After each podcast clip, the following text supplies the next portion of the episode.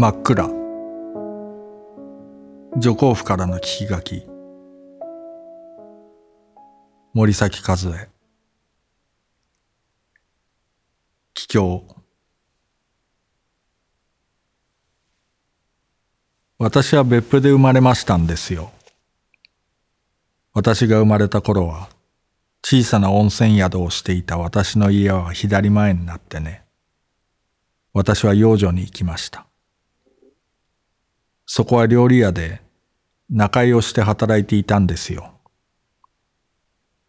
仲居仕事に精出して4年ほど経った時、今の主人に会いました。そして私は嫁行ったのですが、嫁入り先が湯布院の湯の壺という料理屋でした。同じ料理屋仕事のところへ行ったのですから、養女先から散々に悪く言われてね。まあ追い出されたと同じようなもんでした。その湯の壺という嫁入り先は、私が行った時は、もう抵当流れになっていたとですよ。流れるから、私に来てもらって盛り返そうと考えたのですね。私も嫌な養女先で働き暮らすより、自分の家を持ったが嬉しいものですからね。湯布院というところは無表の美しい静かな温泉村で私の家のすぐ横を冬は湯気を立てて川が流れとりました。姉さんかぶりをして私はせっせと働きました。けど主人もその家の養子ですと。おっかさんがそりゃ何と言ったらよかでしょうね。まあ金のかからん女中を置こうと思いなさったのでしょう。息抜く暇なしに仕事をさせられました。私ら一家は抵当流れになった家の裏の古い一棟に住んで、自分らでまた料理屋を開業しました。けれども小さな店ではあるし、人手も余るし、金にもなりませんから、主人は別に床屋を開きました。人手に渡った家の前で、道路隔てた向かい側になるのです。だいい床屋をしようと思って別府へ修行に来ていたのですから。私は料理屋が暇な時には床屋に手伝いに行っていました。暇な時と言って大概暇でしたと。床屋へ行くのに前の家、自分の家だったので不便もなく道路へ出られたのにぐるっと回っていかねばならん。一日に何度も行き来するのに不便でならんのですよ。それにその床屋は店と三畳の間とありましたから私ら夫婦はそこの三条に移り通ってね。主人と繰り返し相談して、私の嫁入り金で建てた床屋だし、親に話をしたのです。さあ、親はカンカンに怒ってですね。店の道具は料理屋の方の金で買うたとじゃ、とか、親と別れるつもりじゃろう。二人で食べりゃいいとじゃろう。とか言われてですの。そんなつもりじゃない。床屋の計算も今までのことみんなお渡しします。料理屋の手伝いもいたします言うて、やっと二人三畳の部屋に入ったのですよ。ところが、親たちは、床屋の計算を渡すと言っても精が入らん。こうかけて渡せと言ってね。その頃巡査の月給が30円でした。月10円50銭の子をかけさせられてね。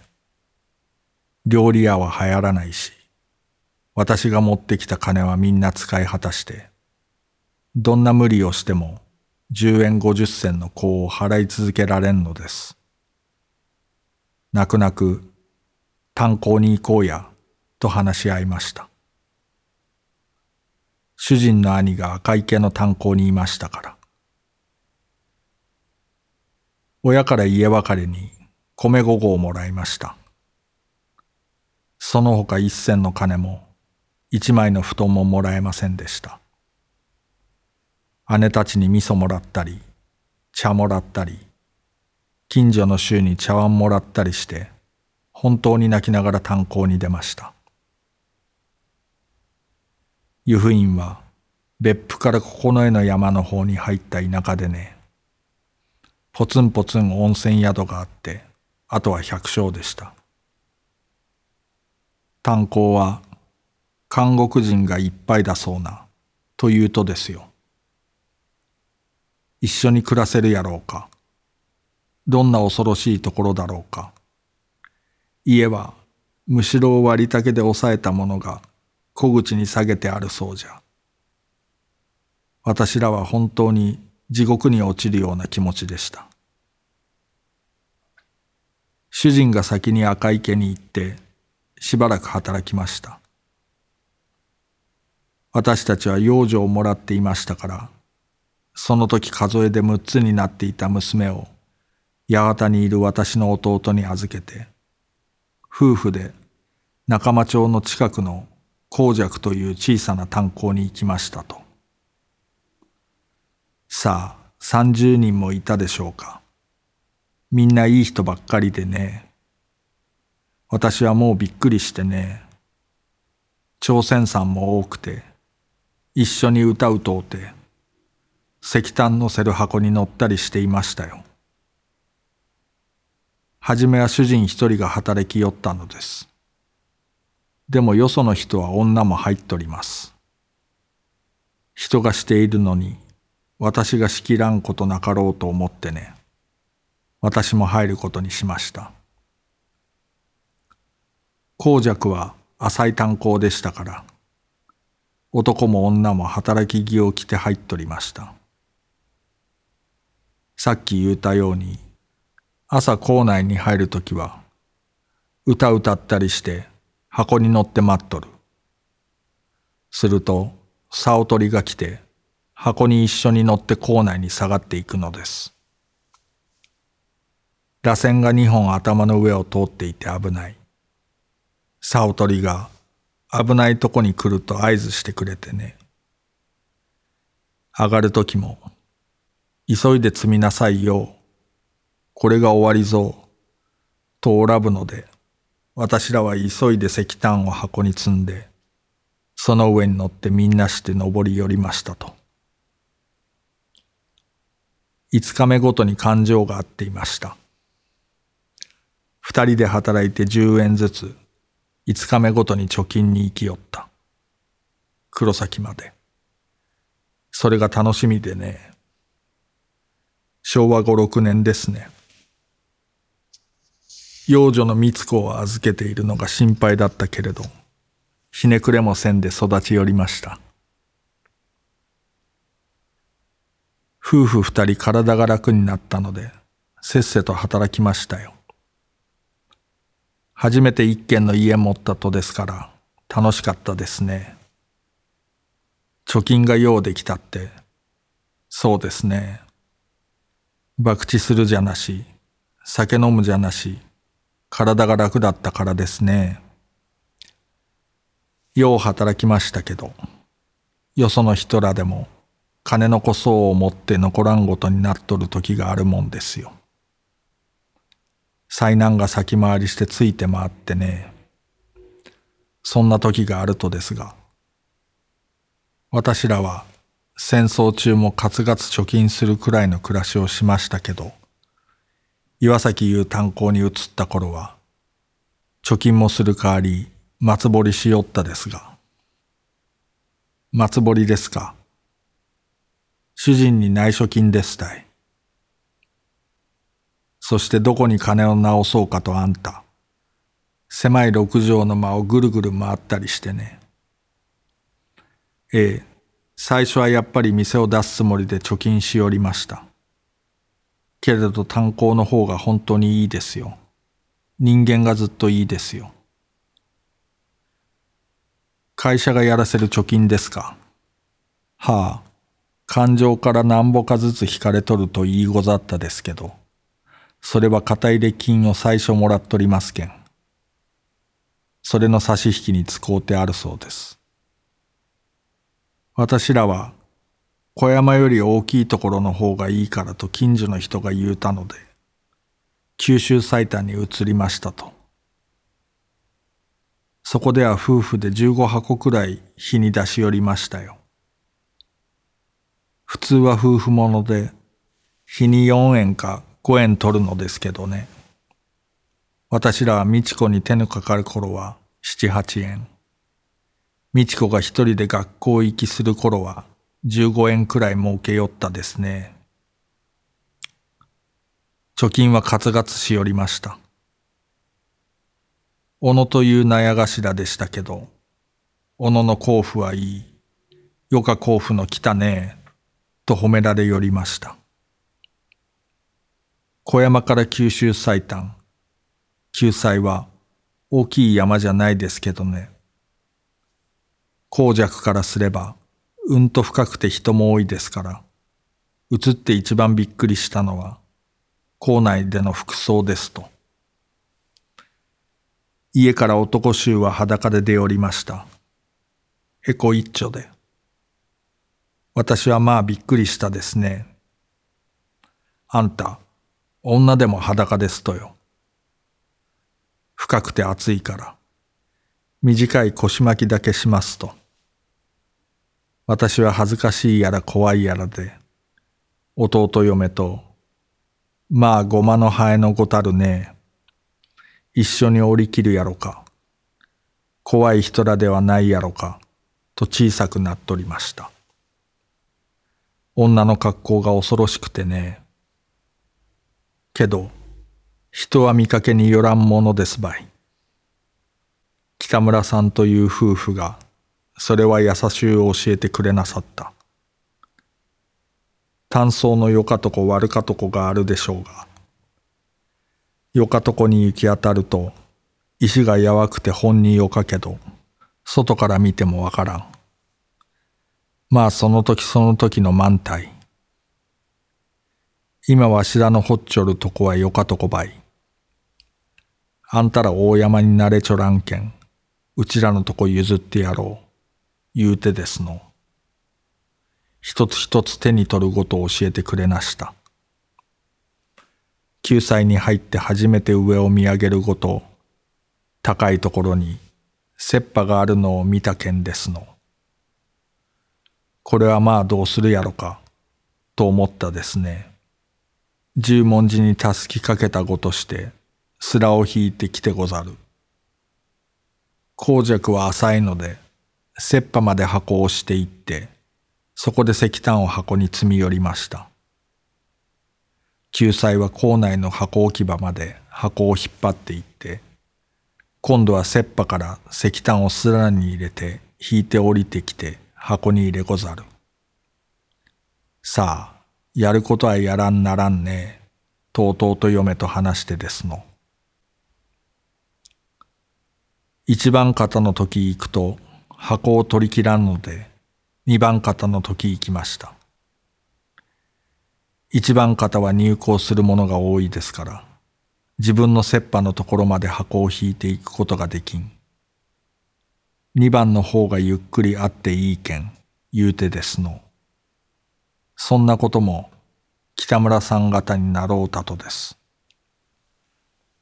炭鉱の人の方が地方の人よりいいですよ。地方の人間は汚いです。人間が恨めしくなりますよ。あそこはどうじゃ、あれはなんじゃ、言うてですね。炭鉱じゃ、米貸してくれ、金貸してくれと言っても、リシトルじゃなし、貸したり借りたりする。地方じゃそういうことはできやせん。恨めしいところじゃけん。田舎の家へ行くときには、ハイヤーで帰れ、と主人が言うとです。自分一人が馬鹿にされるとは構いません。けど、炭鉱中って馬鹿にしますけんの。炭鉱のこと知りませんで。炭鉱門は切符がさらっとあっていい。私は好きですね。そんな人が多くて、暮らしがいやらしくなくていいです。けど、この人はと思って何もかも話せるのは、一人あるなしですの。どこの山でも。けれど、そんな人に行き当たるのは幸せもんですばい。救済に来てですの。小林さんという人を尻辺に持ちましたと。校内で尻辺になったとです。香木が足りなかった時、小林さんが陽家持っとってじゃから、借りたらよかろうと人が言うてじゃった。で、あんたら香木持っとるけん言うて聞いたから借りに来た。と言うたとです。すると、向こうも物言いが大分弁でしょうが。あんたも大分ね。あんたらもね、言うて仲良しになりました。気性が合うたとですね。それから借金のこと、悲しいこと、何でも話ができることになりましたね。主人たちも仲良しになってですの。校内で休みの時間には好きなものが寄って、おかずをみんな真ん中に出し合って食べるとの楽しさね。仕事しいし、歌うとうたりしてね。働いてる時が一番楽しいですの。田舎のごと自分のじゃ、彼のじゃ、と白い目で見ることなんか、校内じゃまるきりないですけんね。あんまり話が弾んで腰据えちょると怒られよった。地方の門にはあの校内仕事の楽しいことはちょっとわからんですね。十五六から二十歳の娘さんがようけいて、崎山さんの後ろ向きになって校内に入るとですよ。朝校口で娘たちは自分の好きな人のところに飛んでいくとですよ。わーわー言って校内に入っていよいよ仕事となると、女の方が能率が上がりよった。女の方が我が強い。そして欲っぽうですね。それで仕事もがむしゃらにするとですけど、炭鉱茶案外助け合うですが、競争のごとして箱に積んで、それでも人の世話ば用してですの。救済の岩崎に働いとったけど、岩崎は住み心地が良かったですよ。校内でタバコは吸われるし、箱待ちしている時、お腹が空いてくると、パンや握り飯など取ってきて持って入り寄った。私はもう田舎へは帰らんと腹決めました。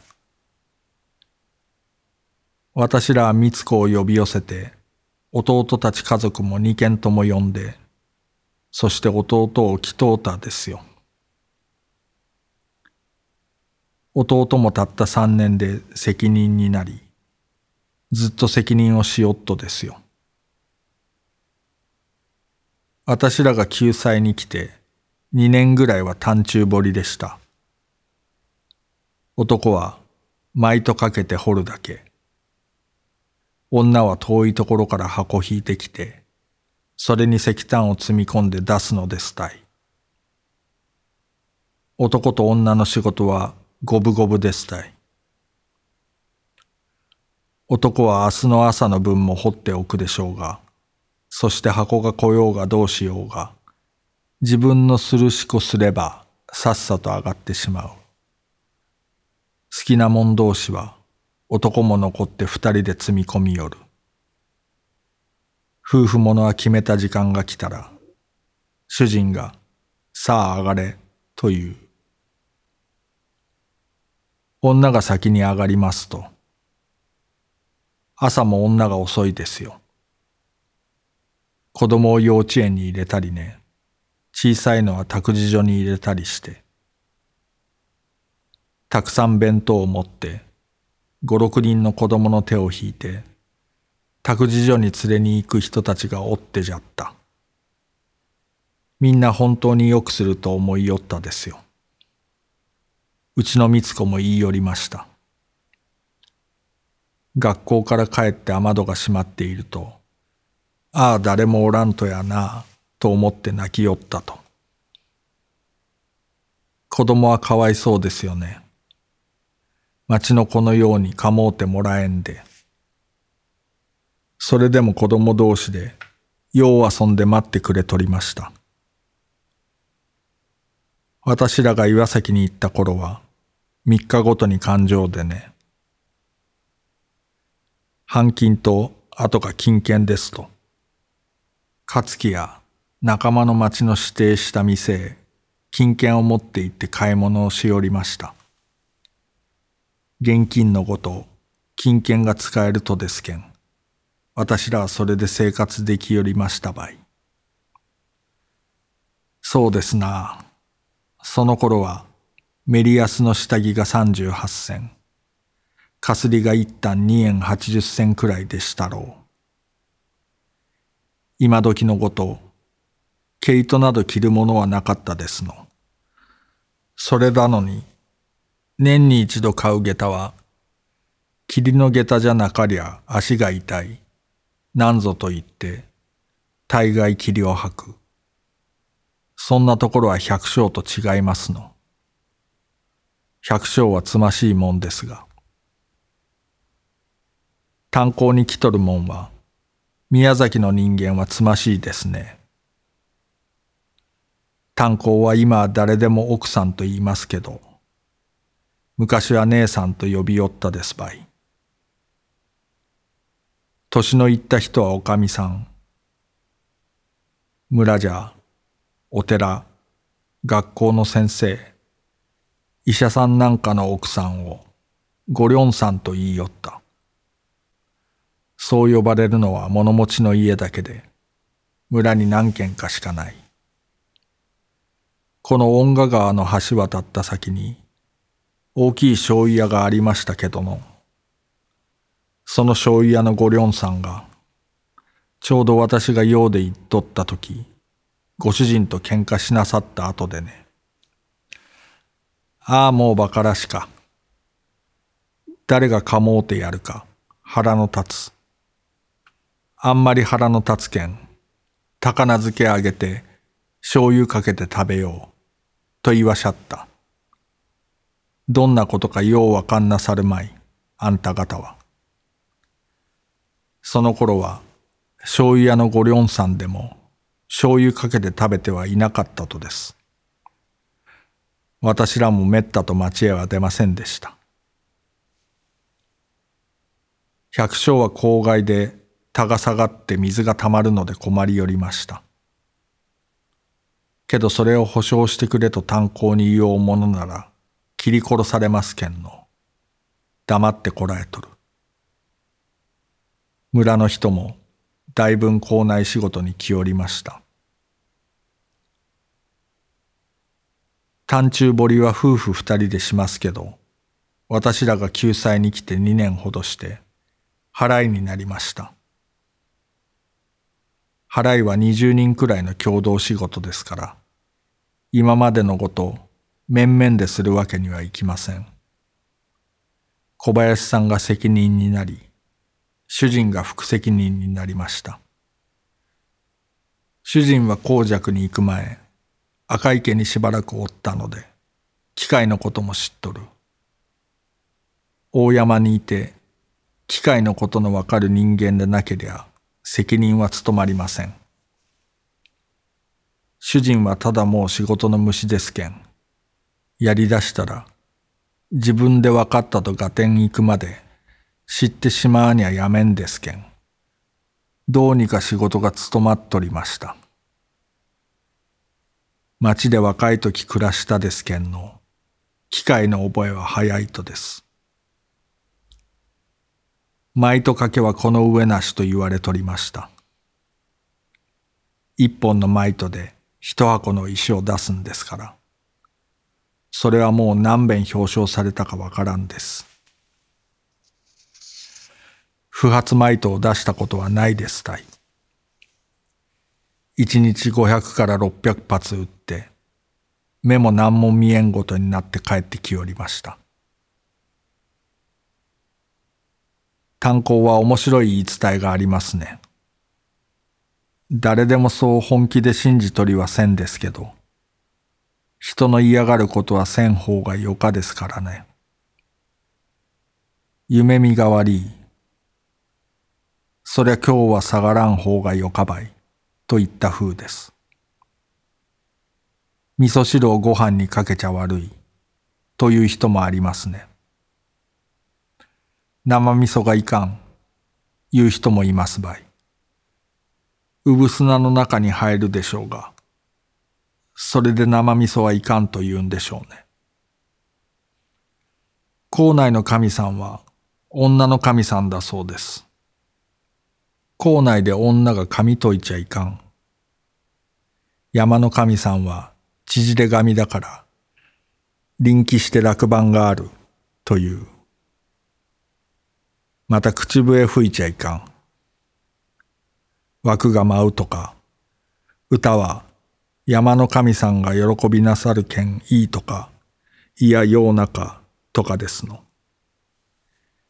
山の神さんの使いは犬です。犬の鳴き声は皆気にしますの。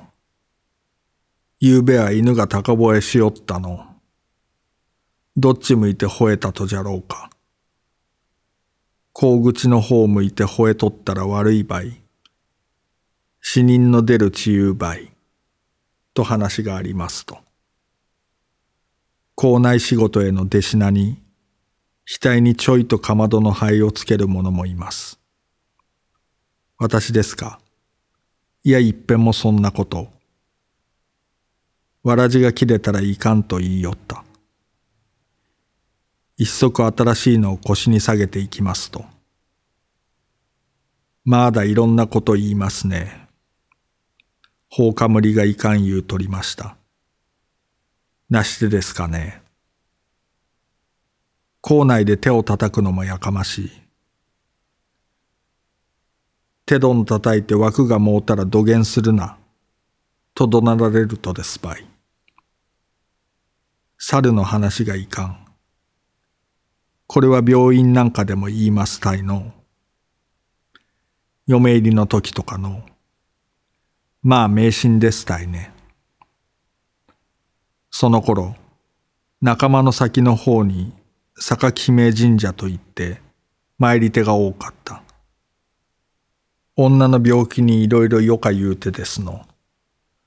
炭鉱の者も参り寄りました。お大師さんなんかを信心する人もあってですの。酒井さんのおっかさんは、そりゃ熱心か。岩崎におらっしゃる頃から、よう人の訪ねて見えよりました。その頃の炭鉱は、婿さんを仕事に出して、自分は土の上で遊んどるいう女はいませんでしたよ。払いは二十人くらいで石出して、大きい雪波は日に二十箱以上石炭を出します。もう家族だけの雪波ではなか。さっささっさ仕事ばせな、人に迷惑かけます。腰が腫れて、晩はもまにゃならんごとなる時もあります。けど代わり手がないとですよ。その頃は私もすっかり仕事に慣れてですの。人に教えられるようになりました。私は校内の仕事を自分でしましたから、危ない仕事ということがよくわかっております。それで戦争の後、校内に女が入れんようになってからは、あっちこっち話に歩いてですの。その頃はまだ、岩崎では誰も話にもせんでしたけど、安全習慣を作るごと働きました。